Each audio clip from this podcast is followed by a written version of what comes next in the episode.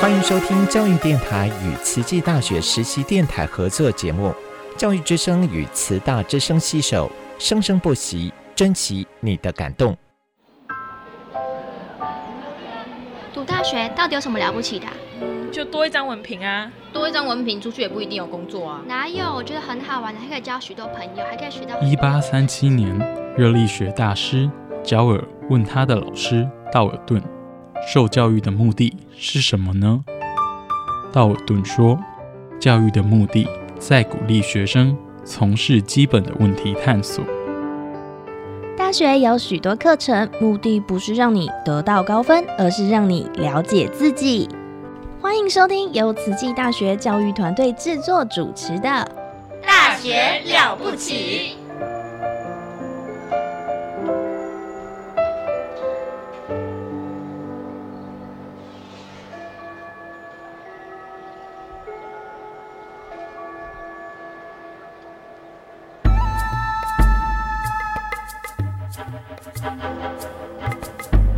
大学之道，守谦之道。十年树木，百年树人，传道授业，济世爱人，热情永不退。邀你空中来相会。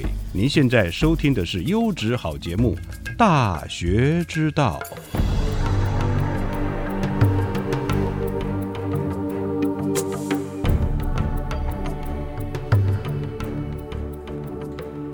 各位亲爱的听众朋友，大家好。欢迎来到大学之道，我是节目主持人何坤义。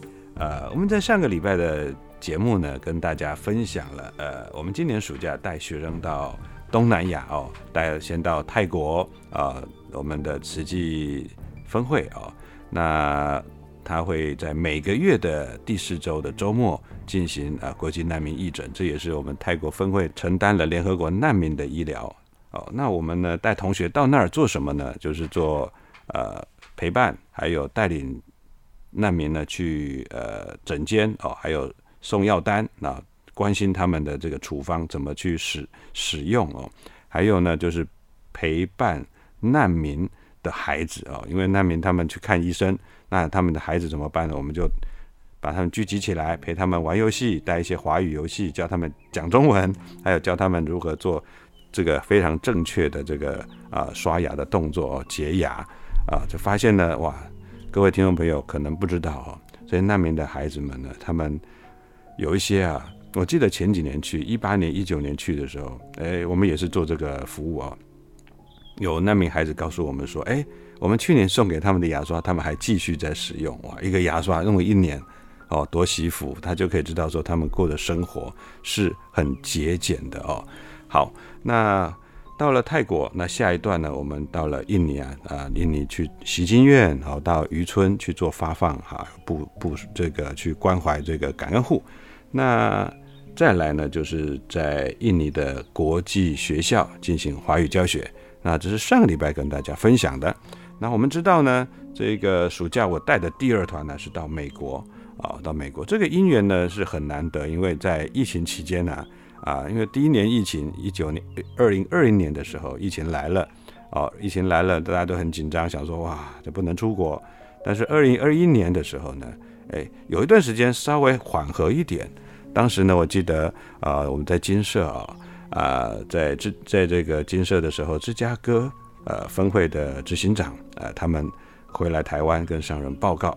那在那个时候呢，我们就把握因缘，哎，就跟他们互动哦，师大之业要紧密结合。我就跟他们说，哎，慈济在美国这边啊，哎，有很大的这个华语的这个需求。那我们慈济大学可以做什么服务哦？那聊一聊之后就说，哎，那二零二二年可以带到美国来进行哦实习哦，做华语这个夏令营啊。因为我们暑假的时候，当然美国也是暑假啊，所以呢用夏令营的形式来呈现。当时就聊到这样子。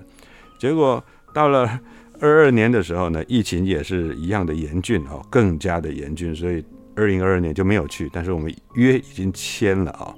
到了二三年啊，就是今年啊，其实是去年的年底啊，哎，这个美国总会 知道了我们华语团要到芝加哥做华语冒险营，哎，美国总会就也来跟慈大说，那是不是也来我们总会呢？哦，后来呢，纽约分会也说，哎，是不是也到我们那个纽约来一趟哦？所以一个月的行程哦，那本来是只有一个行程点的，就是我们的芝加哥。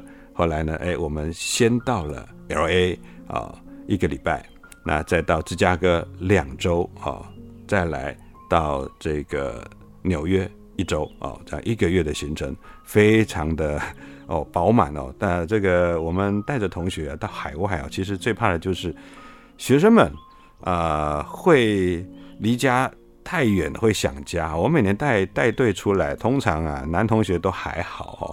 有些女孩子呢，这个可能到了第一个礼拜过过了之后，哎。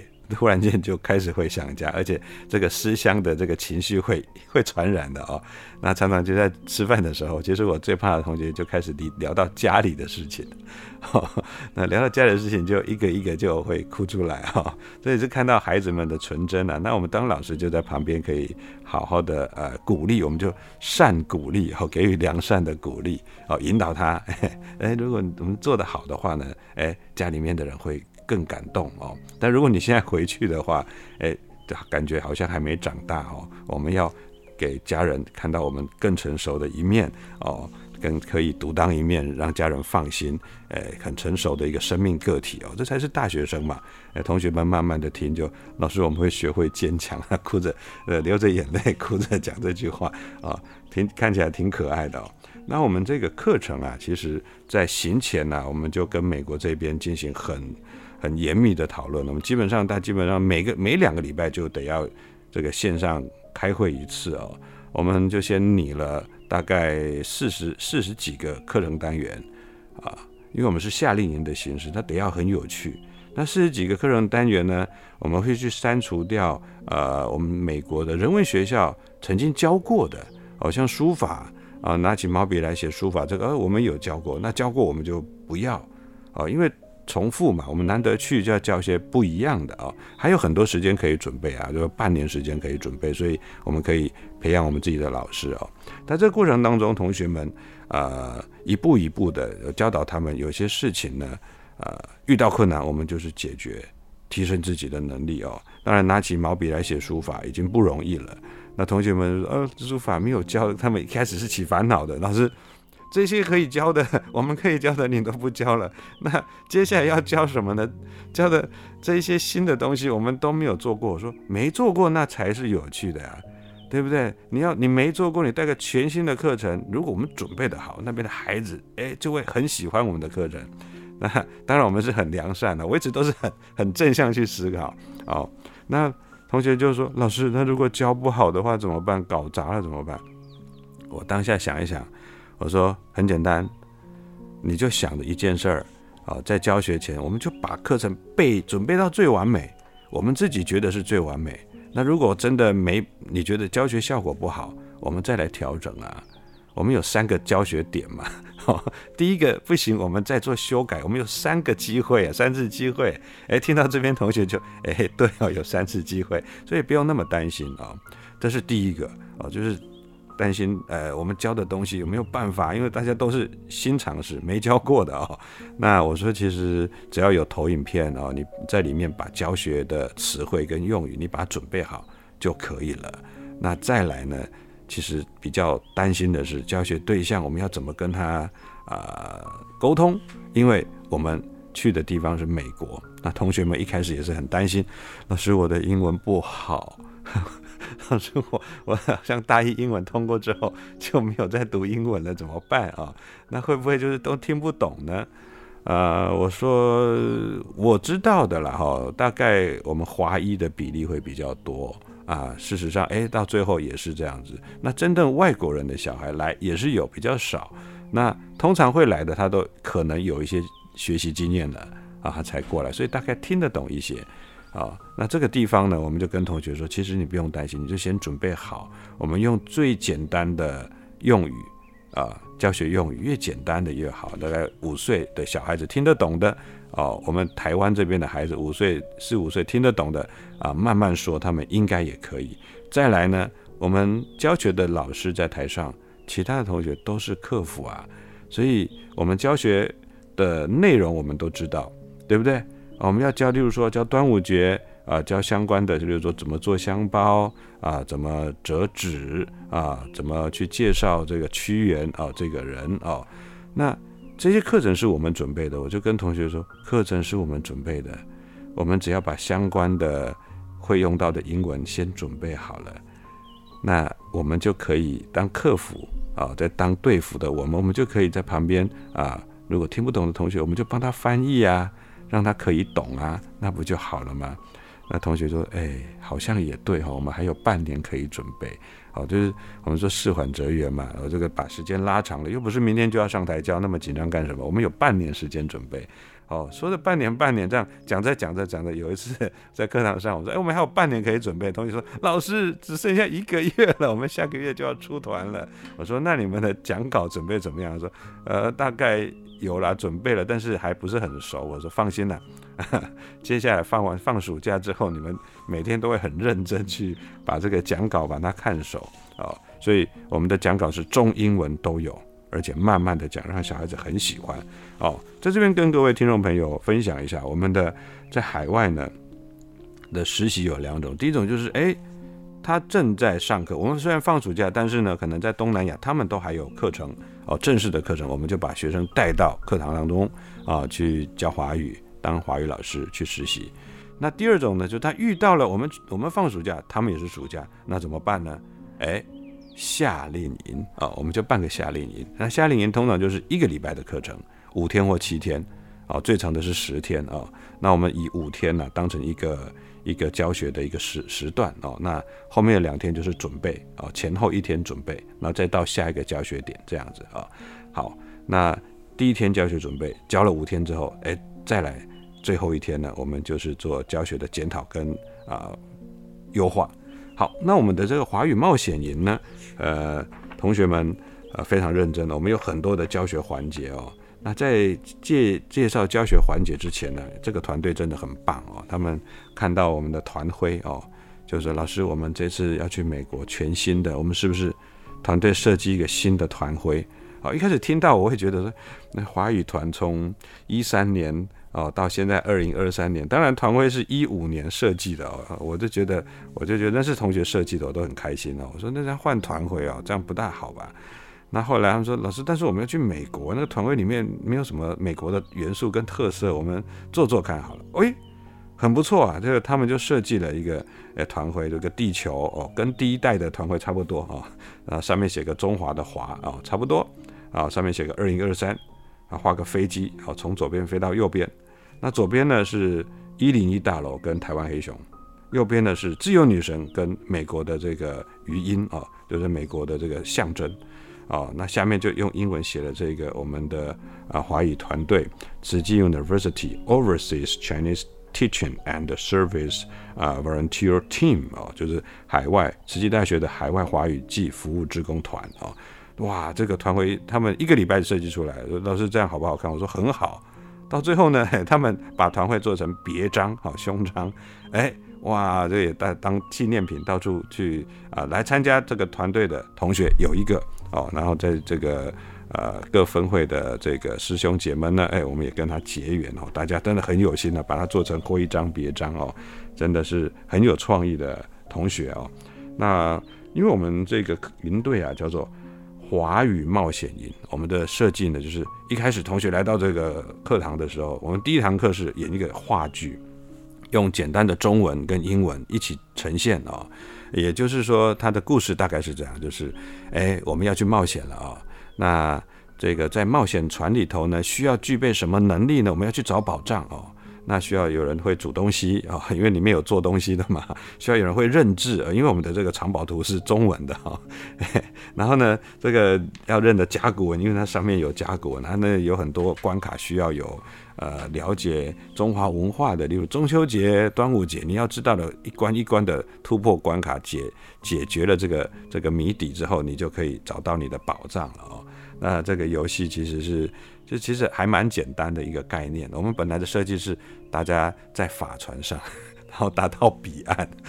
然后在分享的过程当中呢，后来我们就觉得，哎，我们招招招招生的学生可能不是慈济背景，哦，可能就是哎，那我们就把这个法船改成冒险船哦。那大家就很像就是船长啦，里面都有哦，像我们就是船长嘛哦，然后呢这个副船长哦吕老师，还有大副二副，然后还有船上的呃有水手啊哦，我们就是这些孩童们都是水手水手哦，那我们有厨师哦，还有天文学家。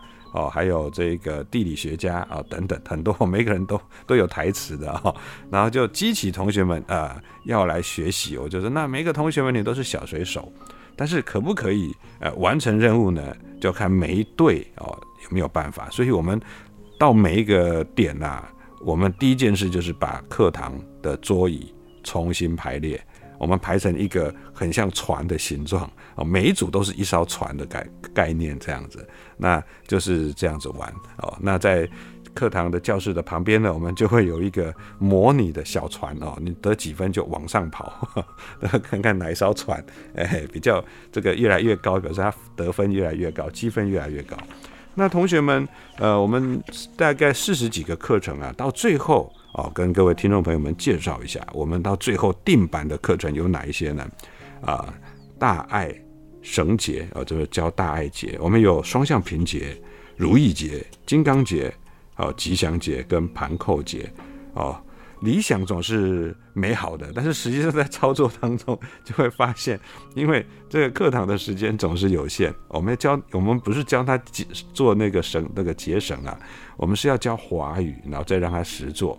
哦，教华语就怕他太无聊，就教他实做啊，这样子，呃，一静一动来搭配每一堂课程。哦，那理想很美好啊，呃，这这五个节，呃，我们自己在试教就觉得 OK 没有问题，可以在九十分钟内完成，但是后来根本不可能了，只能教啊，结到两个就已经很厉害了，那还可以的话，年纪比较大的结到三个就已经极限了，所以到最后我们就是哎把比较复杂的两个把它给去除掉，我们就教比较简单的，循序渐进就好，哦，就五岁的小孩子，我们就教他很简单的，他能够。哦，结到一个很完整的就很棒了啊！大爱绳结。那当然，刚刚有说文化课程啊，那端午节，那我们就会介绍端午节是纪念谁的？那有什么物品可以来驱赶这些毒虫啊、蛇啊等等的啊？那还有画出自己的龙舟啊，让同学自己去画。那这个时间就他就画图，那我们就可以准备啊接下来的动态的活动。动态活动呢有龙舟比赛啊，龙舟比赛很有趣。我们下周呢会请我们的团队的伙伴来跟大家介绍龙舟。我们当然没办法带同学去划龙舟了，但是我们可以用一些很有创意的方式。让学生们去体会龙舟竞赛啊，在这边请容我卖一个关子，来让同学们 来让同学们来跟大家听众朋友介绍一下，我们怎么去呈现这个龙舟比赛。呃，听众朋友你也可以去思考一下，哎，如果这个客人交给你，你要怎么去呈现？我们当时就是这样子，在课堂上不能划龙舟怎么办呢？哦，那一开始就有同学说，那我们就。叫团团队就跳龙舟舞、划船的哈，龙舟舞在网络上有教学哦。那后来大家觉得，嗯，好像不好玩 哦。那要做什么活动，让他可以有那个动态的竞争感？大家可以思考一下。哎，下周呢，哎，大家拭目以待哦。那接下来呢，我们教同学做香包，那又是另外一个时段的课程。做香包啊，那当然就要跟他说有哪一些气味可以赶。赶走这些害虫啊，对不对？啊，就叫叶呃这个什么艾草、香茅啊，然 后当然讲到香茅就要叫香水儿啊，香水啊，那香包啊，那当然呢，在这个这这些东西呢，呃，要教就要教他们华语跟汉语拼音之外，这些东西都是做香包的必要材料啊。那至于香包怎么制作呢？其实我们。我们台湾的孩子呢，就现在现在的大学生呢，已经都没有手做过了。在我们小时候呢，就是常常常常自己来做哦，哎，这个很容易啊。但是呢，他们哎在备课的过程当中发现，哎，同学竟然有说，呃，实习教师们就说，这是我这辈子第一次做香包，那真的很有趣哦。那再来就是担心了，糟糕了，这香包的内容物香茅跟艾草。我们要从台湾带去呢，还是在美国准备呢？好像我们有一些东西是跨国是不能，是不能带去的啊。当时呢，我们就哎还好，每两个礼拜我们都跟美国的教学团队做连线啊，啊连线都在台湾的大概晚上到半夜了啊。那讲到这一点，我们很感恩我们美国的家人们，他们三个点的教学点都说没关系，你们呃台湾这边的同学有什么需求啊，你就告诉我们，我们这边可以准备，我们先准备。那没办法的呢，那再从台湾带过去。好，那就哇，这个香茅艾草，他们都哎可以，这边有，那我们就不用带去了，省得在海关就被扣下来了哦。那如何做香包，这也是很有趣。我们下周啊会请同学来分享啊。那当然我们叫到中秋节，中秋节月圆人团圆啊。我们才刚刚过中秋节，对不对 啊？那中秋节这个活动呢，呃，这也是要讲要讲这些中中秋节的故事，也不是那么容易哦。我们用中文讲是 OK，但是如果你面对了外国人，而且小孩子，你怎么跟他讲？而且你要讲到这个嫦娥奔月。嫦娥奔月，你得要讲到后羿射日，对不对？哦，那这样整个中秋节的故事才会圆满。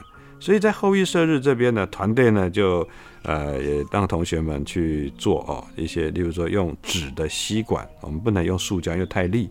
用纸的吸管，我们前面呢啊就用让他们用纸哦啊呃射纸啊来呃剪啊粘出这个。一一把剑的样子，射弓箭的箭头，然后后面的羽毛也是用这个射纸来剪那贴上去，教他们怎么去做哦，指弓箭，那用去去射这个太阳哦，我们就是后羿嘛，有十颗太阳，射掉剩下一颗，对不对？那怎么让他去射弓箭，就是用这指弓箭哦。当然我们没办法做弓了，因为 这个这样拉怕把东西拉断了。后来我们就直接用手射，就做一个圆形的太阳。很大就挂起来，让他们直接射到，就是可能距离这个呃标的物呃十步，让同学去射哦，看有没有办法射到太阳里头哦，就得分，用竞赛的哦。好，那后羿射日哦，还有月亮，哎，那时候很有趣啊，美国小孩就很很会问问题。我记得在在课堂里头啊，这个小孩子问了一个问题，我是从小都没想到的啊，因为我们都讲到后羿射日，然后就嫦娥奔月嘛，也没什么样。但是外国小孩就说，哎。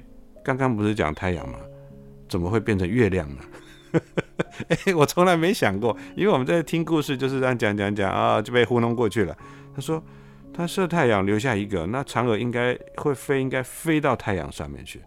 这是我从来没想过的事情啊！这外国小朋友很很有趣啊，而且最神奇的是，他这样用英文问我，我竟然也听得懂啊！后来我就跟他讲，因为太阳很烫，可能会烧掉，但是月亮呢？它不会给人家很热的感觉，而且是晚上，它慢慢的飘上去，还有一点神话的感觉哦。那因为古代的人是看到月亮，我们是在中秋节的晚上，大家啊月亮很圆，那大家有团圆的感觉哦，就好像一家人一样，那大家就聚集在一起，那赏月吃月饼都是圆形的哦。那月亮里头呢，好像有一些阴影啊，哦那。我们就会去想，哎，这好像有个人在那边，有一个房子在那里，还有一只兔子在那儿，哦，好，那在这个地方，同学就听一听，嗯，没错，如果是飘到太阳，它应该会被烧死吧？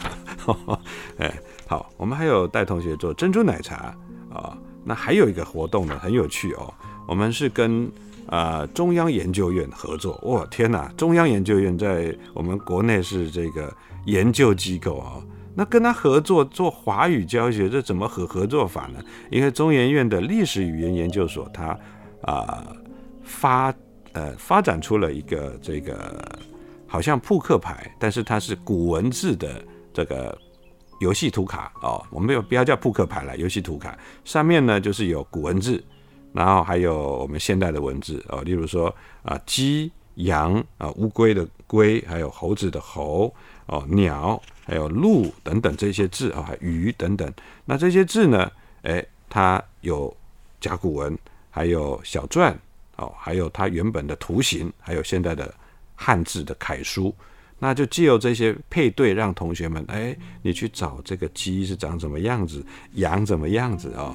那让同学们呢去从字卡跟图卡哦，他先找到羊这个图，好，那就看这边的图里头。甲骨文小篆跟现代的文字里头，汉字楷书里头，哪一个字是跟这个比较像的？哦，那我们就尽量不找牛，因为牛跟羊的脚很像，怕他们会误判哦。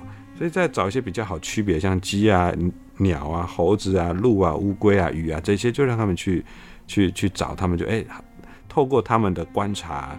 哦跟逻辑判断，他们可以把它排列的很好哦。那这也是一种推推广古文字甲骨文的一个游戏，这非常感恩我们中研院史语所提供这个呃牌卡，让我们可以带去上课，那回来要归还的。呃，因为他他们呢希望未来能够发行哦。那还有一个游戏叫投壶，大家看到古装剧就是哎投壶哎，然后拿弓箭丢到这个一个花花花盆的那个很像大花瓶的那个壶壶里头，哦有好几个就这样投啊，投到中间分数最高，然后旁边这样子啊，那也有是立起来，会有挂在墙壁上，或者或是悬悬吊起来都有。那我们主要是借由投壶去教他们什么呢？我们的课程里头就有教。啊，鞠躬就是敬礼哦，还有要奉茶，我们瓷器也有人文奉茶啊。以前古代投壶都是大人，那就要互相的敬酒，但是我们以茶代酒哦。方山主任，我要把你的以茶代酒 带到课程当中哦。还有赢者啊，就是猜拳嘛，赢的人啊就投壶，那鞠躬之后换人啊，那投壶看我们是要三三把剑还是六把剑啊，就让他们去决定。啊，就是看谁能够投到这个壶里头，哦，就可以定胜负。然后最后呢，一个一个壶太单调，很多同学丢不进去哦。在实验的时候就发现很难丢。后来呢，我们就做了中间一个，然后四周呢卷起来。我们用什么？我们用我们的呃呃圆筒啊。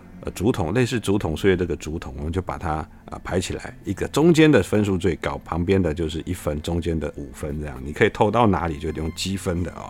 那两方哦，甲方跟乙方，赢的人先投，投完一支箭之后换对方哦，那投，然后再回来啊，投完之后赢了哦，那那当然就赢的人先喝哦，那就是先先感谢他先喝了之后再把茶给对方哦。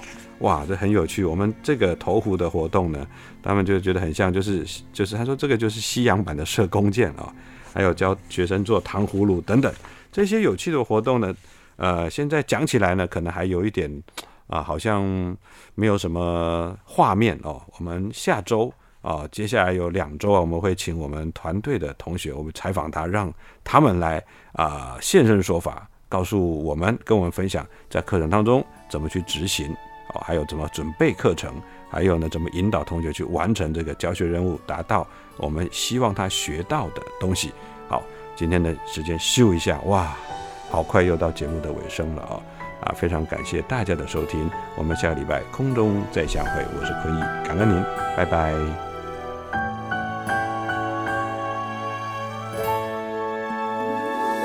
那些灰色、白色的回忆。就像一定会飘走的云，